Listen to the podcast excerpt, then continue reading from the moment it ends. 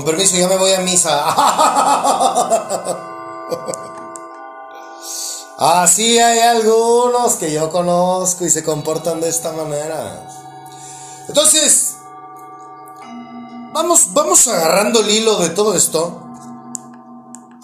Ahora son la gente la que va a un lugar a buscar la palabra. Entonces, ya, ya, ya es al revés. ¿Cachas? Y ahora la gente va de oyente. La gente no tiene idea si tiene dones, cuáles son, cuáles son sus dones, no conoce a Dios, va de oyente, va dispuesto a escuchar media hora, una hora, hora y media, eh, la palabra para cumplir y ya, ahí estuvo. Nos vemos el próximo domingo. Traemos un rosario en el, retrovisor del carro y, la Biblia nunca la agarro. Este, ese es el precio. Ese es precisamente el precio por no agarrar la Biblia. Que te comportas de esa manera, por ignorante. ¿Ok? Entonces, pues, el riesgo de que, de que te roben diciéndote que es para Dios, pues es, muy, muy, muy grave, pues. ¿Sí? Sí, Dios pide ofrenda, Dios pide, sí, pero el dinero es para ayudar a los demás, no para una organización religiosa, no para construcción de templos. Dios no quiere templos, el templo eres tú. El templo soy yo y la iglesia somos todos los que creemos en Él. ¿No me crees? Ahorita te lo voy a comprobar. Ahorita vas a ver, vas a ver cómo se va a poner esto. Color de hormiga. Entonces, las religiones son las que ponen los templos, las religiones son las que te hacen ministerios de alabanza. Todo eso es invento del hombre negro y blanco. Así es. La Biblia no dice que hagamos nada de eso. Quiero compartirte algo que lo voy a decir tal cual porque lo puso en mi corazón mi padre. Y esto es algo que me sorprende porque mi amado hermano murió crucificado. El ejemplo, ¿nunca te has preguntado por qué murió crucificado Jesucristo? ¿Por qué crucificaron la carne, su cuerpo? es bien sencillo, porque tú y yo tenemos que hacer lo mismo. Por eso es que nos, hasta con la muerte, la manera en que lo mataron, nos pone el ejemplo. Si mi padre es picudo, es picudísimo, nomás hay que aprender a ver y a oír. Todo tiene un porqué con él. Dios, con Dios todo tiene un porqué. ¿Ok? Y bueno, curiosamente, Jesucristo lo crucifican, muere y dura dos días y al tercer día he resucitado. Esos dos días estoy tan loco que son los dos días que llevamos nosotros. los dos mil años. Y el milenio en el que vamos a vivir como gobernador él, por eso es que él hace dos mil años dice, lo van a tumbar y lo voy a edificar en tres días. Y ese es mi demencia o la revelación que tengo me lleva a decir esto aunque me tachen de loco.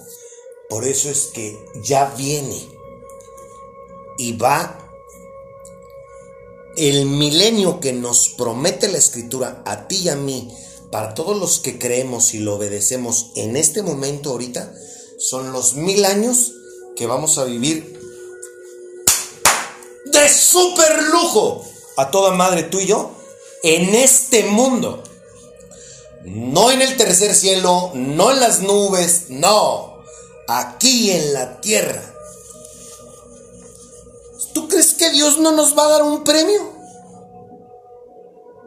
¿Tú crees que Dios hizo el mundo para que lo disfrutemos gobernados por Satanás? No. No, no, no, no. Papá dice, aguanten, resistan. Ustedes háganle caso a mi hijo yo les voy a dar mil años. Por eso te digo, neta vas a cambiar 30, 40, 50, 60 años, no sé cuántos tengas, por vivir en este plano terrenal donde todo mundo aparenta, donde todo está bien culero y, es por culpa de este de este cretino que nos gobierna, este fracasado, este perdedor. Porque eso es lo que es. Ya yo hablé con mi hermoso, asumo la responsabilidad de mis palabras. El nombre de Satanás es Lucifer, pero Satanás y diablo no son sus nombres. Son adjetivos que le da a mi hermoso y yo no le estoy faltando el respeto, yo le estoy diciendo la verdad. Es un fracasado, es un perdedor. O sea, debe de ser bien culero saber que estás condenado toda la vida y que no eres un no, no vales no vales un centavo, pues. Eso debe de ser bien culero. Por eso a partir de hoy es el loser, el perdedor, el fracasado. Eso es lo que es para mí ese compa. Así es. Entonces, este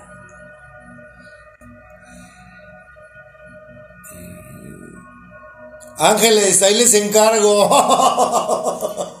Échenme la mano, por favor. Porque asumo las consecuencias de mis palabras. Y no, no estoy, no estoy fanfarroneando y no estoy creyéndome más que nadie ni nada. Simple y sencillamente, para mí eso eres. Eres un perdedor. Eres un fracasado. Así es. Sé que me estás oyendo. Y tú y yo somos enemigos. Tú me hiciste mucho daño. Fui 42 años tu discípulo. Y ahora se te volteó la tortilla, mi amigo. Entonces, yo quiero compartirte esto porque, sin duda, esto es algo muy interesante. Jesucristo duró dos días. Y ya van dos días para él, acuérdate que dos días son... Un día para Dios son mil años para el hombre. No lo digo yo, lo dice la Biblia. También lo dice la Biblia. Entonces ya pasaron dos. Llega, va a resucitar, va a llegar, está en el templo y es el milenio que nos prometió. Como gobernador. Fíjate bien. Agárrese, agárrese. Y esto que te voy a decir, ya lo subí a mi perfil de Telegram para que lo corrobores. Fíjate bien. Quiero que, quiero que pienses en esto. ¿Por qué no había, por qué ellos no levantaron templos? Sencillo, porque no hay necesidad de un templo. El templo, vuelvo a repetírtelo, somos tú y yo. Y la iglesia somos todos los que creemos en él. Bueno,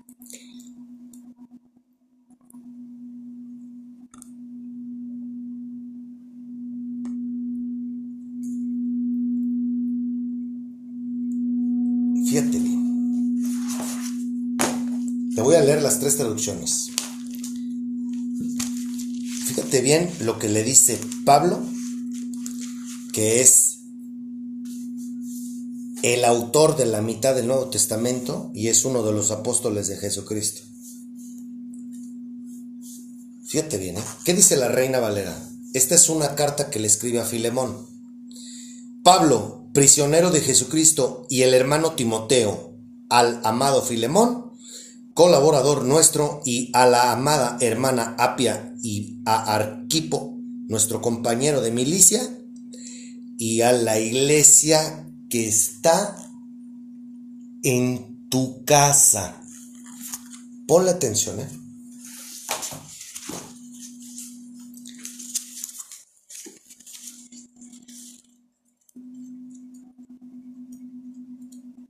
¿Qué nos dice la nueva traducción viviente. Yo, Pablo, prisionero por predicar la buena noticia acerca de Cristo Jesús, junto con nuestro hermano Timoteo, les escribo esta carta a Filemón, nuestro amado colaborador, a nuestra hermana Apia, a Arquipo, nuestro compañero en la lucha, y a la iglesia que se reúne en tu casa.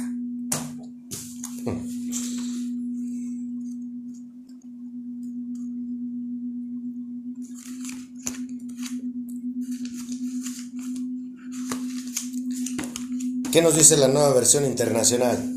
Pablo, prisionero de Cristo Jesús, y el hermano Timoteo, a ti, querido Filemón, compañero de trabajo, a la hermana Apia, a Arquipo, nuestro compañero de lucha, y a la iglesia que se reúne en tu casa. Que Dios nuestro Padre y el Señor Jesucristo les concedan gracia y paz. Este es el primer versículo. Los primeros tres versículos, perdón, de la carta a Filemón. ¿Te fijas cómo, y está en el perfil de Telegram para que lo corrobores? ¿Te fijas cómo las tres traducciones hablan esto? Quiero que, quiero que sepas una cosa. Pablo pasó mucho tiempo de su vida, de su ministerio, sirviendo a Cristo en prisiones, en las cárceles, por predicar el Evangelio de mi amado hermano. ¿Sí? Entonces desde la cárcel, él escribía a las iglesias, a sus hermanos. En este caso le está escribiendo una carta a Filemón. Esto no lo vamos a ver hasta que estemos de lleno ya en el programa. Pero lo que quiero que comprendas es que, ¿te acuerdas que te he dicho que cuando muere Jesucristo, cuando lo matan, empiezan a corretear los religiosos de aquella época, que eran los judíos, empiezan a corretear a todos los que creían en Cristo. Entonces se esparcen. Y Pablo, a todos los que visitó y a todos los que les escribe la carta y a los que va y de las gentes que hablan estas cartas, que son la mitad del Nuevo Testamento, es porque iba y predicaba en persona a esa gente que se regó. Por eso es que la carta donde dice que los religiosos la agarran para que te digan que no te dejes de congregar porque te quieren en su organización religiosa, no. Es porque Pablo, ayúdame hermoso, por favor. Es porque Pablo sabía del poder que tienen unidos como hermanos en Cristo donde dice no se dejen de congregar como de costumbre, ahí hay una coma. No vamos a hablar de ese versículo ahorita, pero ahí hay una coma. Pero estos, estos cabrones te leen de corridito porque no le ponen pausa.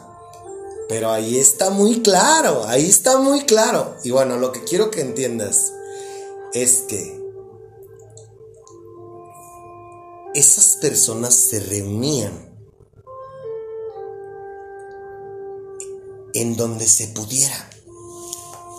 Aquí te está mencionando. Aquí está la Biblia, te lo estoy demostrando. Que se reunían y se congregaban. No en templos. ¿Sí? ¿Ok? ¿Cachas? Y fíjate bien, el que mucho abarca, poco aprieta. Poco aprieta. Mi hipótesis, esto lo estoy diciendo desde mi percepción, ¿ok? Yo me imagino y visualizo si nunca has visto una película que se llama Pablo, el apóstol de Cristo, vela, y ahí Ahí está la muestra de lo que te estoy diciendo, de lo que está en la Biblia y de lo que yo te estoy diciendo. Se congregaban en lugares en donde la gente no los veía porque les costaba la vida, los mataban. Sin embargo, no negaban la fe en Cristo y al que agarraban y le decían, ¿crees en Cristo? Sí. Iban y lo prendían y lo, lo metían, lo colgaban en, como antorchas humanas o los aventaban al Coliseo romano. Quizás no sepas por qué crearon el Coliseo Romano, pero en el Coliseo Romano metían a los cristianos, a los que, a los que decían creer en Cristo. No estoy diciendo que el Coliseo fue para eso, no, pero ahí, para entretener a la gente, metían a los que creían en Cristo. ¿Ok? Por eso está el Coliseo Romano. Ahora, fíjate bien, los, porque los cabrones ignorantes no, que a ver, a mí demuéstrame que Cristo y que la chingada. Una prueba fehaciente de los tiempos de Jesús y que existió Jesús es precisamente el Coliseo romano. ¿Ok? Y bueno, pero aquí no estamos hablando de historia humana, de, de cosas mundanas, no, estamos hablando de cosas espirituales. Lo que es mi hipótesis, y que ahorita te lo voy a comprobar con la Biblia, es que los grupos eran como células. ¿Sí? Tito, Santiago, Filemón, este, Pedro, Pablo, todos tenían células.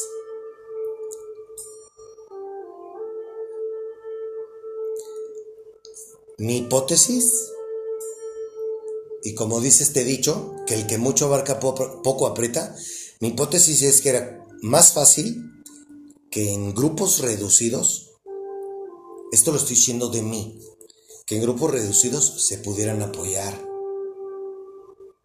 Mi hipótesis es que en grupos reducidos podías conocerte, podían edificarse como personas.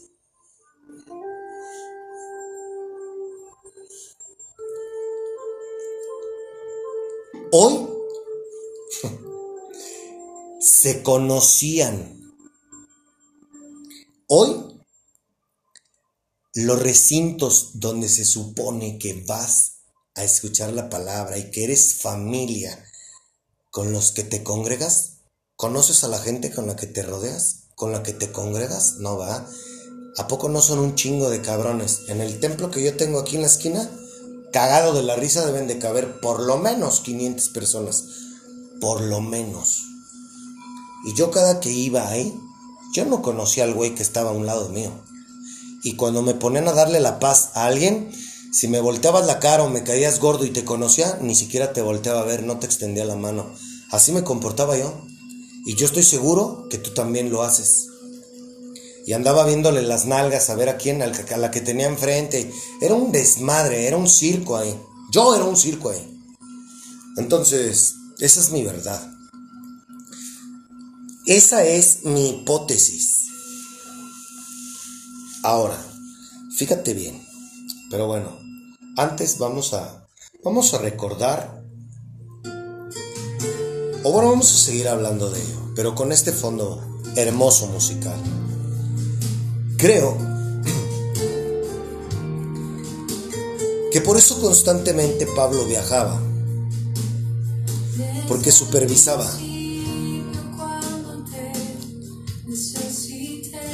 Te lo acabo de demostrar. ¿Sabes por qué creo? ¿Sabes por qué creo que el hombre hace recintos grandes con capacidades grandes? ¿Por qué te imaginas? Fíjate bien, no hay creyentes. La gente que se reúne los domingos no tiene una comunión como yo la tengo con Dios. Dicen creer en Dios, pero no le creen a Dios y recurren a todo menos a Dios cuando tienen un pero. ¿Sí o no? Por eso es que Jesucristo nos llama hipócritas. ¿Cachas? ¿Cachas por qué, por qué Él nos dice por nuestro nombre de la manera correcta? Yo, al haberme tropezado el otro día y al haberme comportado de la manera en que lo hice, soy un hipócrita. ¿Por qué? Porque, le estoy, porque estoy faltando a lo que Él me dice. Ahí me convierto en hipócrita. A mí me convierte en hipócrita hablar o decir de Él y, hacer todo lo contrario a lo que él quiere. En automático me hace ser hipócrita. ¿Ok? Acuérdate que hipócrita significa ser alguien que no eres.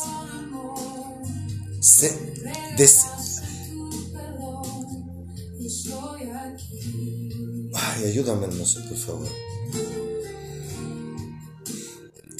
Aparentar algo que no somos. ¿Ok? Entonces, fíjate bien.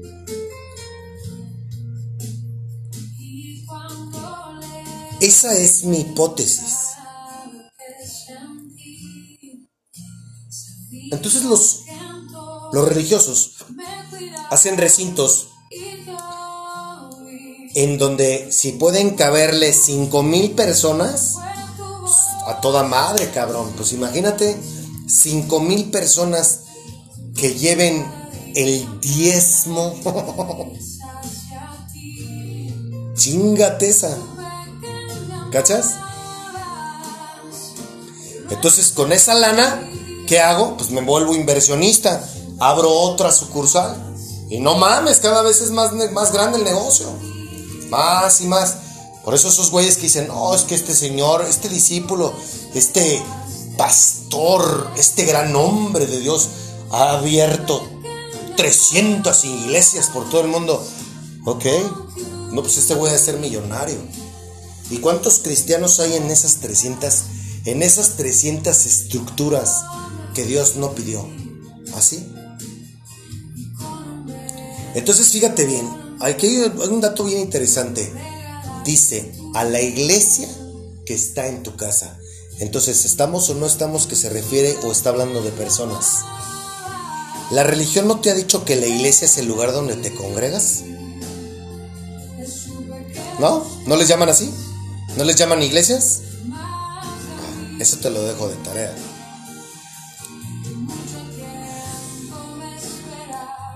Estamos totalmente engañados por estos cabrones. Si no sabes qué significa la palabra cabrón, búscala en el diccionario, yo te lo voy a decir. No hoy. O bueno, vámonos de una vez.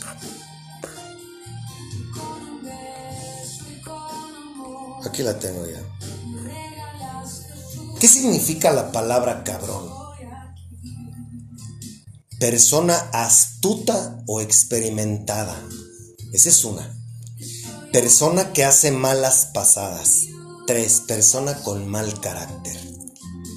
Eso significa cabrón. Digo, por si a uno se siente, ay, este los está ofendiendo, ay, qué feo habla este, este güey, ay, me está diciendo bien culero. Ah, eso significa la palabra cabrón. Por eso te digo, ya llegaremos a ese episodio de las groserías. las groserías no son lo que tú conoces. Para Dios, el decir cabrón o hijo de la chingada, no significa ser grosero. ¿Ok? Este, mira, vamos a,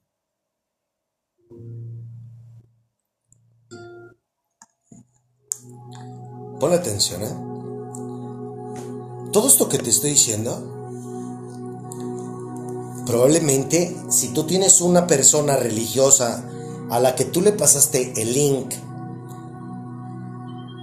esa persona probablemente, por la manera en que hablamos y lo que decimos, probablemente ya te dijo que yo soy el diablo. ¿O me equivoco? Mira, te voy a compartir una cosa. Yo tengo unos vecinos que tienen a la Virgen de Guadalupe. Creo que es la Virgen de Guadalupe o la Virgen María. Lo tengo aquí a varias casas. Y estoy seguro que su hijo probablemente les habló de mí o les puso un día un, audio mío. Porque esos señores van a misa a las 8 de la mañana los domingos. Y entre semana también. Y bueno, antes de que yo comenzara esto, los señores me saludaban muy bien. El hombre y la mujer. Hoy la mujer ni siquiera me voltea, la, ni siquiera me mira. Así, con esto te lo digo. Ellos, no, ellos casi, por lo menos dos veces a la semana van a misa de ocho. Tengo otros vecinos que los domingos a misa de siete. Y el Señor me mira con un desprecio. Estoy seguro que por ahí alguno, a lo mejor alguien de su familia me oyó, les compartió y no les agradó. Esos, esos son los que se dicen ser hijos de Dios. Tengo otra persona, esta mujer cuando yo iba a misa, es una mujer que no sale del templo. Si vieras la manera en que me mira cuando me ve en la calle, y antes me saludaba, hoy me mira con un desprecio como no tienes una idea. Ese es el precio de ser genuino. Entonces, ¿por qué te quiero leer esto? Porque conforme más avancemos, más vas a oír a personas que te digan que yo soy el diablo. Que por la forma en la que me expreso, por la música que utilizo, pero ya sabes tú que tengo permiso para hablar, usar el lenguaje mundano y para oír música que el motivo es para sacudirte esa sensación que puedas estar experimentando al estarte confrontando y porque soy tu amigo y porque bailar y escuchar música no es pecado. Pecado es lo que pensamos, lo que hacemos, lo que decimos, lo que sale de nuestra boca. Acuérdate que lo que contamina al hombre no es lo que no es lo que entra, sino lo que sale de nuestra boca. ¿Ok? Eso dice la Biblia. Fíjate bien. Te voy a, te voy a decir, te voy a leer algo que con esto te digo todo. Me estoy preparando yo también porque los religiosos van a empezar a cerrar las puertas, como hace dos mil años a los apóstoles y a mi amado hermano, lo van, a, lo van a empezar a hacer conmigo. De hecho, esos güeyes son los que no me quieren, no me van a querer. Son los güeyes con los que me voy a topar más adelante. No te... Tómalo como una profecía. Hablo de mí, de mi persona. Ahí te va. Mateo 10, 25.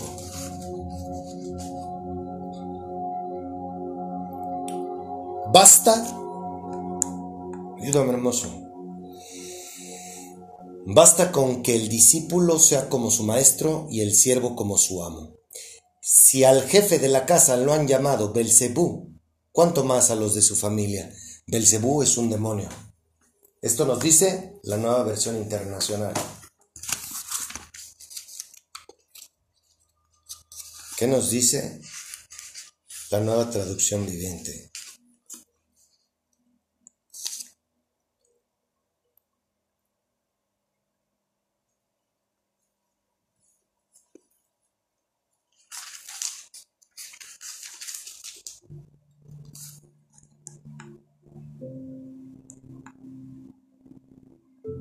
Los alumnos deben parecerse a su maestro y los esclavos deben parecerse a su amo. Si a mí, el amo de su casa, el amo de la casa, me han llamado príncipe de los demonios, a los miembros de mi casa los llamarán con nombres todavía peores. ¿Qué nos dice la reina Valera? Una persona que no tiene, o sea, que no está, que no es genuina, es esa persona que lejos de en comprender lo que le estoy diciendo, se siente ofendido, se siente atacado y te va a decir que yo soy el diablo. Bástale al discípulo ser como su maestro y al siervo como su señor. Si al padre de la familia llamaron Belcebú, ¿cuánto más a los de su casa? Está en mi perfil de Telegram esto que te acabo de leer. Y con letras rojas para que veas que son palabras de Jesucristo. Entonces, fíjate bien, lo que te estamos diciendo es lo que dice ese libro sin tergiversarlo. ¿Sabes por qué? Porque a mí me interesa que conozcas a Dios. ¿Sabes por qué? Porque yo no te estoy... Ayúdame, Padre. Porque a mí no me interesa tu dinero. A mí me interesa que hagas lo correcto con tu dinero. A mí no me interesa tu lana. Por eso es que te estoy diciendo las cosas como son. Si a mí me interesara tu dinero, yo haría lo mismo que cualquier religión. Que cualquier líder religioso que está al frente de una organización religiosa. Haría exactamente lo mismo. Pero ¿sabes qué? Jesús no lo hizo y lo mataron. A sus apóstoles no lo hicieron y los mataron.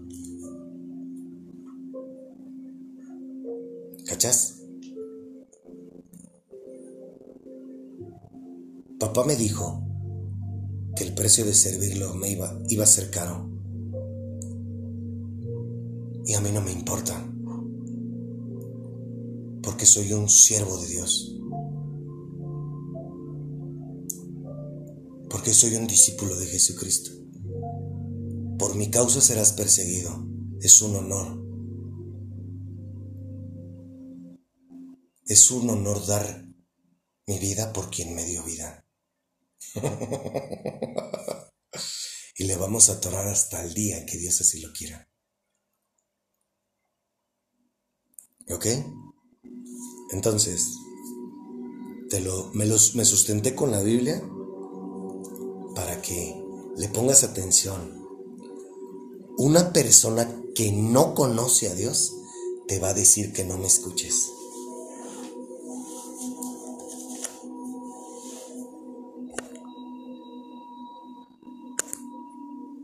¿Ok? Abusado. ¿Y quieres que te lo compruebe?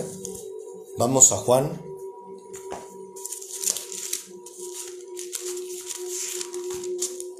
Diez veinte.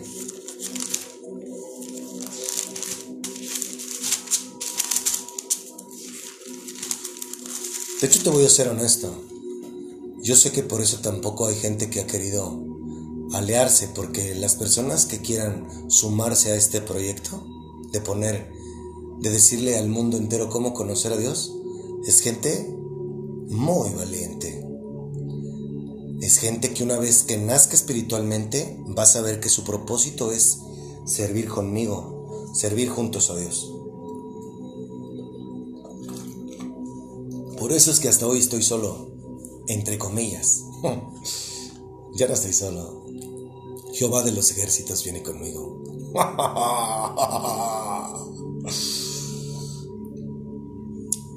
Juan capítulo 10, versículo 19. Volvió a haber disensión entre los judíos por estas palabras. Muchos de ellos decían, demonio tiene y está fuera de sí. ¿Por qué le oís? Decían otros, estas palabras no son de endemoniado ¿Puede acaso el demonio abrir los ojos de los ciegos? Esto nos dice la Reina Valera. ¿Qué nos dice la nueva traducción viviente?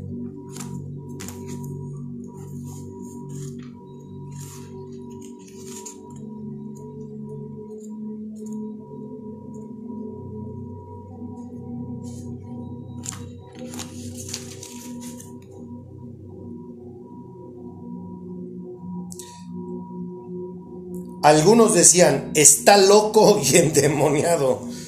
¿Para qué escuchar a un hombre así? Ojo, ¿eh? Ojo.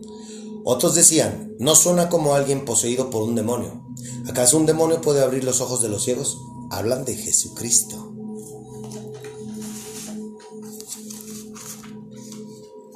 ¿Te fijas cómo hace dos mil años había muchos amiguirijillos? Sí, porque los amiguirijillos son los que no me quieren. Los religiosos no me quieren a mí. Soy una patada en los huevos para todos los religiosos.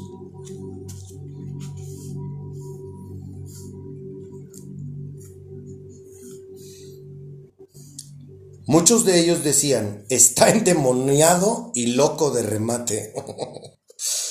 ¿Para qué hacerle caso? Pero otros opinaban, estas palabras no son de un endemoniado. ¿Puede acaso un endemoniado abrirles los ojos a los ciegos? Hablan de Jesucristo. Bueno, el espíritu que Jesucristo que acompañó a Jesucristo es el espíritu de mi Padre.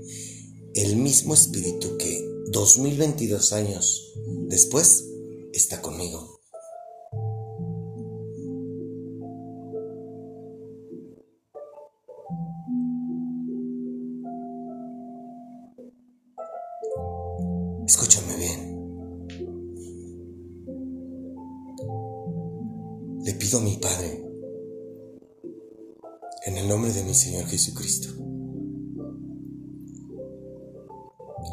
Si tú tienes escuchándonos desde el 24 de diciembre del 2020 para acá, yo tengo fe en que tú te estás esmerando por conocer a Dios. Gracias por darnos la oportunidad de escucharnos. No es que seamos una alternativa diferente para conocer a Dios. Es simplemente que estemos haciendo las cosas como Dios las pidió hace dos mil años.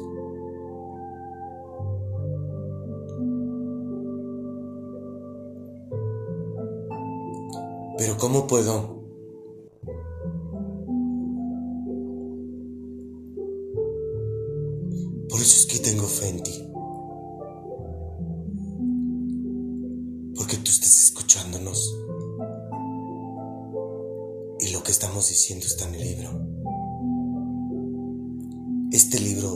tergiversado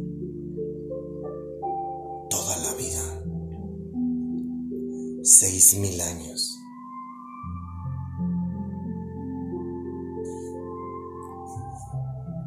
El único propósito por el que me estás escuchando es porque yo quiero que te sientas bien. ¿Y sabes cómo es eso posible? Conociéndolos.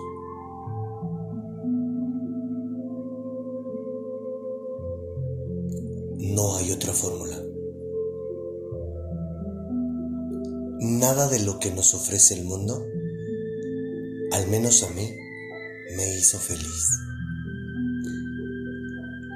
Yo no estaba buscando la felicidad. La felicidad me encontró a mí. Y la felicidad se llama Dios.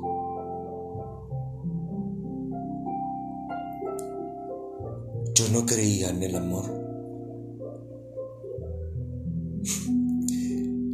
y Él es la máxima expresión esa palabra. El sentimiento más representativo de mi Padre es el amor, no la religión.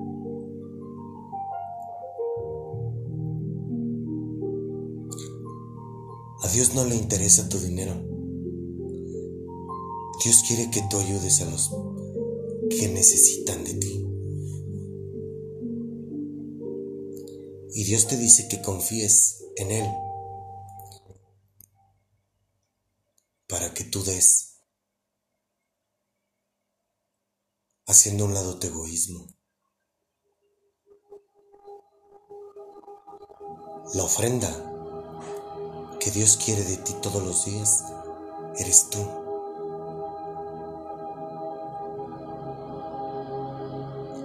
El aroma de sacrificio que le gusta a Dios, a mi Padre, es tu carne. Tu sacrificio, negarte a ti mismo y cargar tu cruz. Cargar tu cruz es ir en contra de lo que tu cuerpo y tu carne quiere de lo que tus pensamientos te dicen que tú hagas. Eso es cargar tu cruz. Pero no vas a poder hacerlo sin el Espíritu Santo. Por eso es que el Espíritu Santo es crucial en tu vida. Y al Espíritu Santo no lo vas a conocer si alguien te avienta agua. Jamás. Espíritu Santo lo vas a conocer el día que Jesucristo le dé la orden para que se manifieste en tu vida. Como pasó conmigo.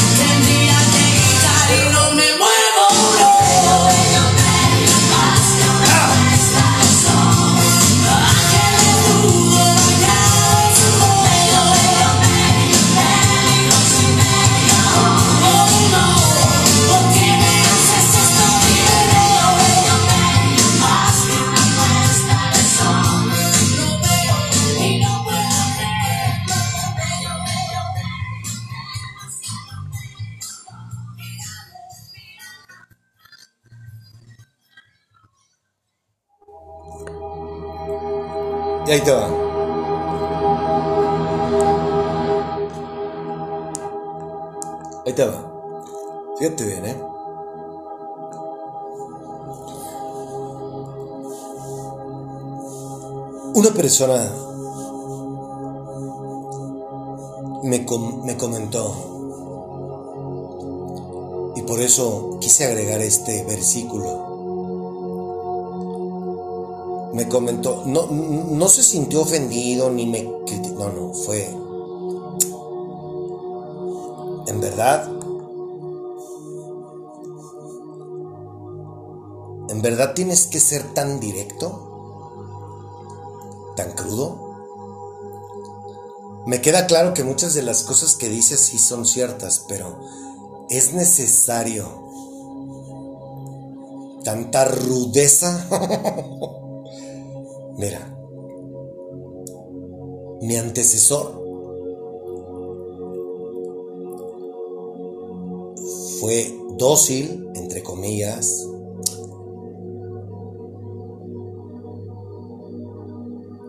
muy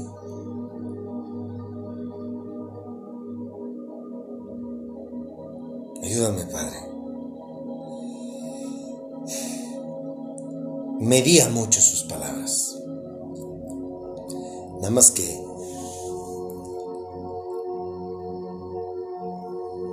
no hubo resultado. ya pasaron dos mil años y seguimos igual que cuando él redactó esas cartas. Si me dio luz verde mi padre para sacar la espada desde la primera vez es porque nosotros ya no tenemos dos mil años. Detrás de mí viene mi Señor Jesucristo.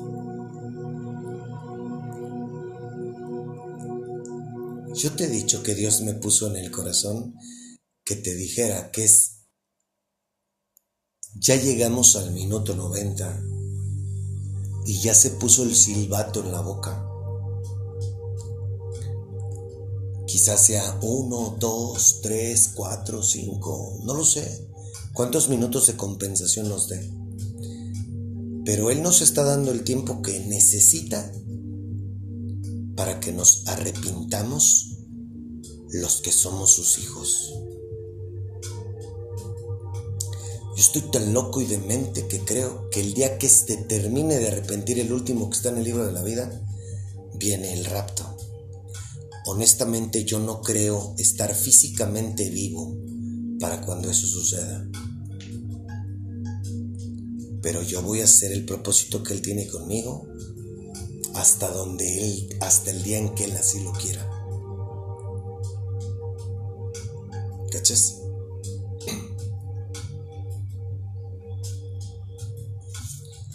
Entonces, volviendo a este comentario de, es que, güey, eres muy... O sea, sí tienes razón, pero... Pero eres...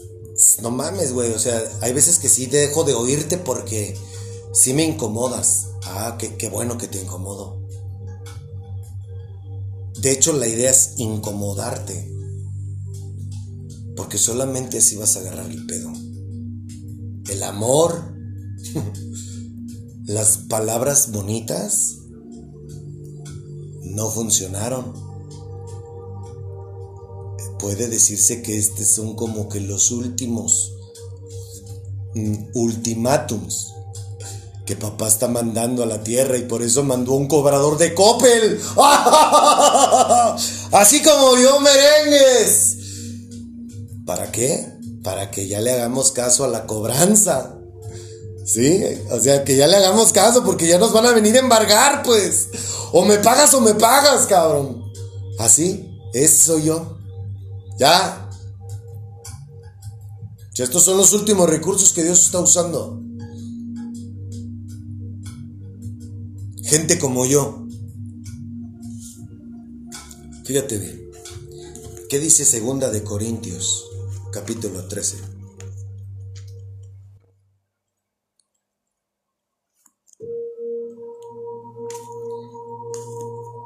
Segunda de Corintios capítulo 13 versículo 10.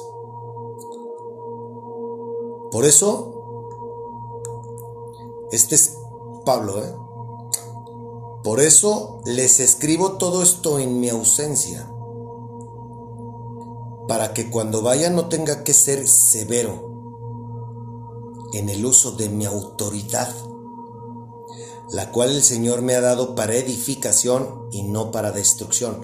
¿Crees que se refiere a que vaya, que habla de que los va a golpear? ¿O los va a castigar? ¿Por qué dice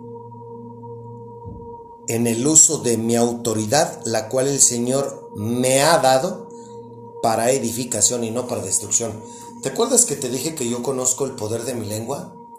Y que yo sé si puedo destruir. Yo tengo, yo puedo hacer pedazos en dos segundos a alguien con mi lengua. O edificarla en dos segundos. El arma más poderosa que Dios me dio, que el Espíritu me dio a mí, es mi lengua no una 9 milímetros.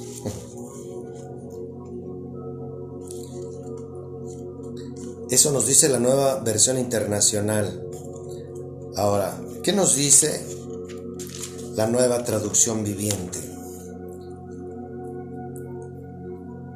Les escribo todo esto antes de ir a verlos, con la esperanza de no tener que tratarlos con severidad cuando finalmente llegue, pues mi deseo es usar, es usar la autoridad que el Señor me ha dado para fortalecerlos, no para destruirlos.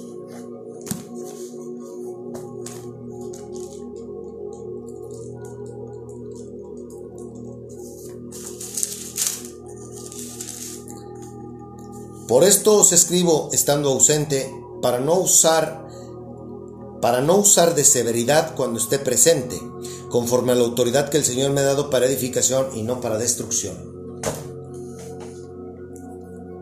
Bueno, este es un programa de entrenamiento. ¿Sí? Tenía que empezar con algo, porque pues, si no le hablaba a nadie, pues, ¿cómo iba yo a empezar a entrenar para nuestro ministerio que aún no comienza? Pero lo que quiero que sepas es que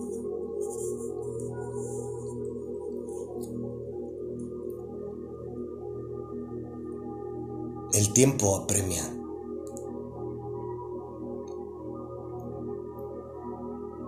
Ya se nos agotó.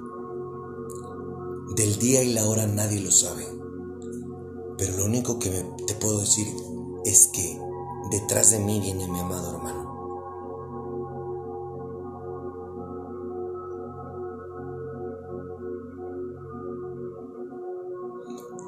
Lo único que te puedo decir es que por eso Dios me rescató de la inmundicia y de la muerte de una sobredosis.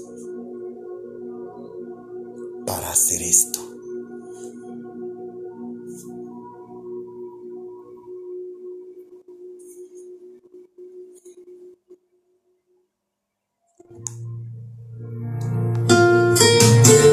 Te invito a una cosa. Que lo reflexiones. ¿Por qué dirá él? Con la autoridad. ¿Me acompañas a cantar esta hermosa alabanza? Desde el principio cuando te necesité,